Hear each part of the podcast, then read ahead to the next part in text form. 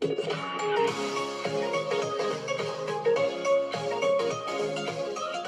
mi gente que cuenta qué hace que dice la vida?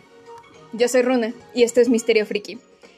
Hablemos de Wonder Egg Priority, un anime relativamente reciente que realmente ha conquistado mi corazón.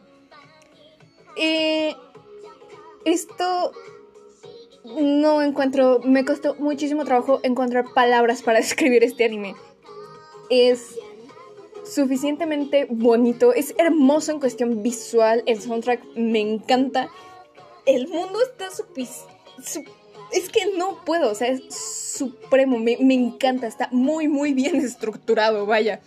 Y no hablemos de su trama, o sea, toca temas como la depresión, el suicidio, trastornos y problemas psicológicos, o sea, pero los aborda de una forma en que tú dices, rayos, o sea, no, o sea, ¿qué les puedo decir de esto? Si no me equivoco, esto está siendo producido por las mismas personas que hicieron Yakuza no Neverland, que si no lo han visto, se los recomiendo. Pero, o sea, es algo increíble. Una breve sinopsis. Nuestra protagonista, Otto Ai, es una chica que tiene heterocromía, que significa que tiene un ojo de un color y otro de otro, por lo cual siempre ha sido buleada en la escuela, hasta que llega una chica y decide ser su amiga. Y todo súper bien, hasta que se suicida su amiga. Y esto la impacta mucho, tanto que deja de ir a la escuela. Y pobre, pobrecita.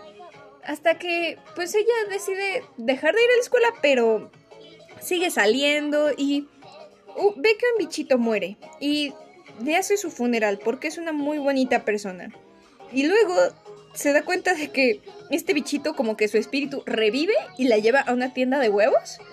Y en este mundo, en esta tienda de huevos ella pues le dan uno porque pues primera vez que viene, entonces el de cortesía. Y le dan su huevito y cuando lo rompe se da cuenta de que sale una chica de este huevo. Y es transportada a un mundo que le vamos a decir el mundo huevo.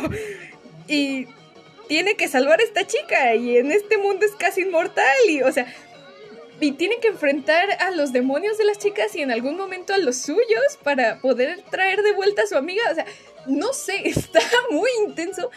Habla de, ya les dije, de depresión, suicidios, trastornos y problemas psicológicos, este, de mundos paralelos. Y si ven tanto anime como yo, se darán cuenta de que los japones, dependiendo de cómo lo vean, son muy explícitos o simplemente son más directos en cuestiones de problemas psicológicos, de comunidad LGBT, de sangre y de peleas y cosas así. Pero que te lo planteen así en... O sea, está, creo que está muy bien planteado porque es el cómo uno ve su propio temor, o sea, todo el mundo lo ve y dice, ay, esto no es tan grave, pero como tú lo ves cuando tienes una fobia, un trauma, es así como que rayos, o sea, sí, cuando llegas a ver eso y tú nunca has tenido uno, que espero que no, dices rayos, con que por esto la gente se asusta, por esto la gente, sí, por eso, porque así lo vemos las personas que hemos tenido algún trauma o algún problema así. Ah, eh, eh, sí, o sea, te lo pone de una forma suficientemente gráfica para que tengas o no conocimientos previos de los trastornos y problemas psicológicos, traumas, depresión y así. Este, tú lo veas y digas rayos, o sea, ya entiendo no mucho, pero entiendo. Entonces realmente está interesante. Aborda temas como la comunidad LGBT, tiene como es costumbre en los animes que por lo menos que yo he visto, tiene un personaje suficientemente andrógino. Este y ¿qué les puedo decir? Es hermoso en cuestión visual, la historia hasta el momento me ha gustado bastante. No sé tiene una temporada de 12 capítulos. Tiene un especial y todavía no sé si va a haber segunda temporada. Espero que sí, porque no sé qué voy a hacer si me dejan hasta aquí. Yo creo que sí, dejaron todo muy abierto. Pero si tienen chance de verlo, véanlo. O sea, es muy bueno, me, me ha gustado bastante. Este te da un sentido de rayos, así se ven los traumas, así se siente la depresión.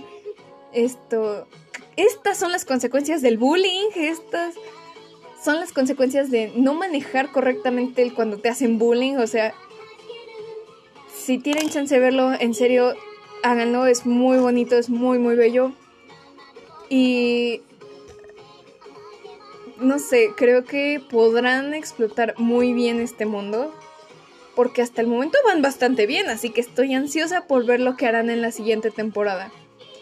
Y esto ha sido todo por el episodio de hoy. Espero que les haya gustado. No olviden seguirme en Instagram, donde subo sinopsis de anime, series y películas, entre otros. Me encuentran como arroba runa-grades. Mis intentos de fotos estéticas es arroba runaamelie. Y no lo olviden, yo soy Runa. Y esto fue Misterio Friki.